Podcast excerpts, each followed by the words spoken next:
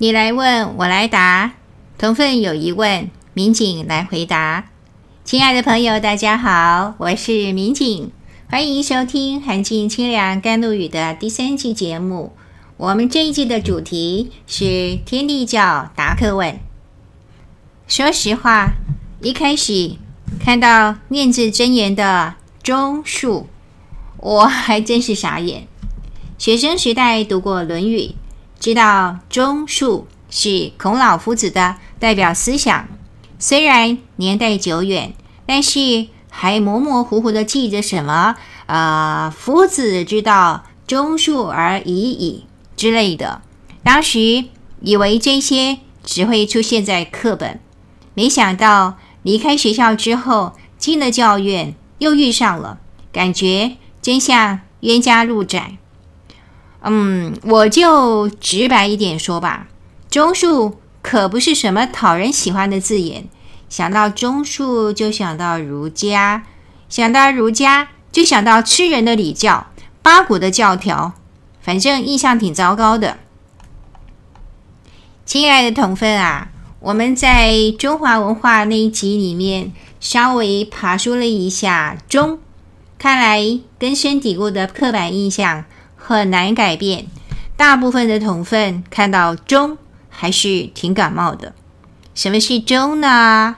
就是教人于忠，君要臣死，臣不得不死，对吗？请问这句话是谁说的？你可能会说，这也太好笑了，还会有谁呀？不就是那个孔夫子吗？哎，不是哦。啊，不然这句话是谁说的呢？不知道，反正不是真儒者说的。至少孔子啦、孟子啦、荀子啦这些最具代表性的大儒者都没有讲过。不但没讲过，而且有完全超乎想象的表述哦。您记得子贡吗？他是孔子的大弟子之一，超聪明，口才又超好。而且超会做生意，哎，讲白一点就是很会赚钱了。所以司马迁写《史记》，子贡被写进孔子世家，然后呢又被写进仲尼弟子列传，这个都不稀奇，对不对？哎，他连写商业句子的货殖列传都把子贡给写进去了，子贡够厉害吧？孔子在世的时候呢，有一次啊，子贡就问老师说：“臣从君命，真乎？”贞洁的贞，也就是忠的意思。奚疑焉？整句话分成大白话，就是臣子完全顺服君上，就是忠。这有什么好怀疑的呢？诶，臣从君命，从是听从的从。这个版本呢，跟君要臣死，臣不得不死。不过呢，这个愚忠的程度呢是比不上，哎，我们后来流传的那个“君要臣死，臣不得不死”的。结果您猜孔子怎么说呢？他会说：“啊、哦，好徒儿，好乖哟、哦，你好棒哦。”错了，孔子听了之后呢，气得吹胡子、瞪眼睛，直接就批了一句：“必在祀，汝不是也。”翻成今天的大白话就是“四啊”。怎么连你都蠢成这个德性呢？你是完全搞错了呀！孔子主张愚忠吗？明明就没有。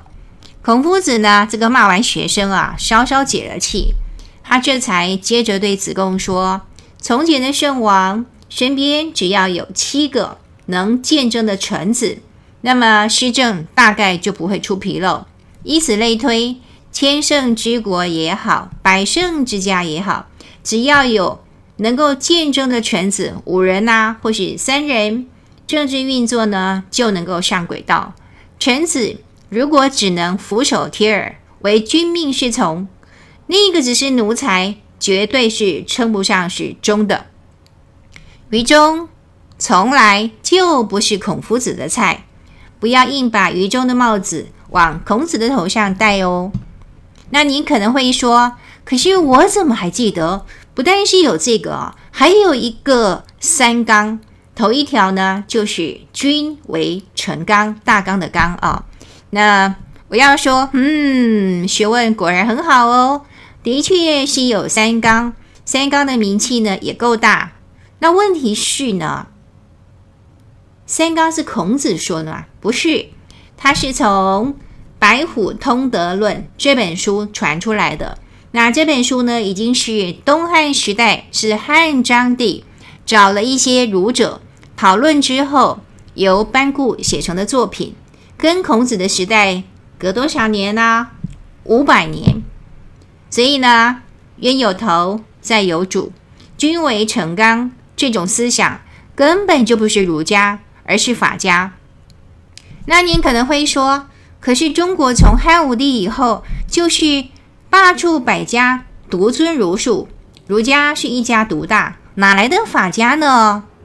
嘿，那您就错了。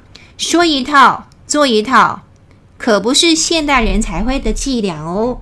古代也玩这一套的。汉宣帝就明白跟太子，也就是呢后来的汉元帝。你可能对汉元帝没概念啦。他在位的时候有一个超有名的美人。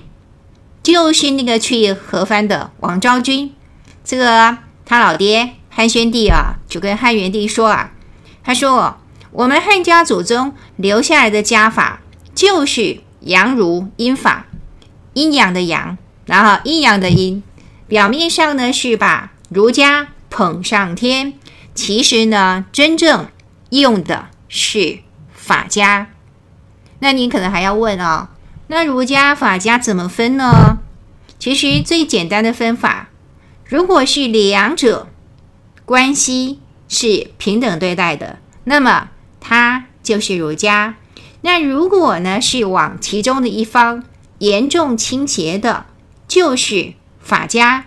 所以呢，把君臣关系搞成严重向君这一方倾斜，另一个是法家，不是儒家。所以呢，这下子你总该知道，一般大众认定的那个思想怪物，其实不是纯粹儒家的血脉，而是掺和了法家血统的怪胎了。我们先说到这里，我们下一集再继续讲这个忠。